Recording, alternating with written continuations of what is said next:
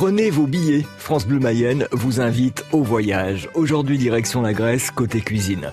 Vous connaissez tous la fameuse moussaka, mais manger grec, c'est partir à la recherche de plats souvent méconnus, mais qui méritent d'être dégustés souvent dans une ambiance familiale. Je pourrais aussi vous parler des yemitsa parce que ça, c'est pas connu. Hélène Apchin, vice-présidente de l'association Laval Grèce. En fait, les yemitsa, c'est euh, yemitsa, ça veut dire de yemizo, ça veut dire je remplis. C'est l'équivalent de nos tomates farcies, sauf qu'ils font ça avec du poivron et ils font ça avec du riz.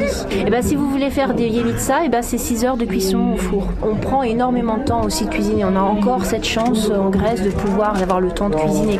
Alors, il y a aussi une organisation sociale derrière. C'est souvent les grands-mères qui cuisinent pour les autres générations. C'est encore des sociétés où il y a plusieurs générations qui, qui se côtoient et, euh, qui travaillent ensemble. Quand vous allez dans une taverne grecque, souvent ben, vous avez le fils qui va servir, le père qui est le patron et souvent les grands-parents qui, qui viennent soit débarrasser la table, soit aider, soit tenir la caisse. Donc euh, c'est très familial parce que aussi euh, il est de bon ton et c'est normal et c'est naturel qu'il y ait plusieurs générations qui s'assoient autour de la table. Donc c'est un peu ceux qui ont plus de temps qui cuisinent pour les autres aussi.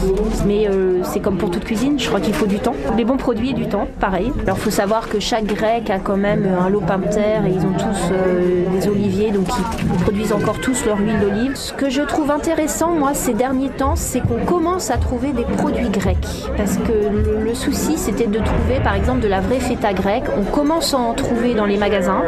Euh, ça commence à être importé. Souvent, ce qu'on voit, c'est les marques de magasins qui estampillent euh, tzatziki, feta, etc. Mais c'est vrai que c'est pas encore très répandu. Et si l'envie vous prend de cuisiner grec en sortant des clichés traditionnels et des sentiers battus, l'association Laval Grèce vous donner bien d'autres recettes et surtout, vous pourrez y trouver les meilleures des huiles d'olive importées directement. Vous pouvez vous rendre à l'adresse de l'association, place du 11 novembre à Laval, ou pour en savoir plus, rendez-vous sur le site laval.fr.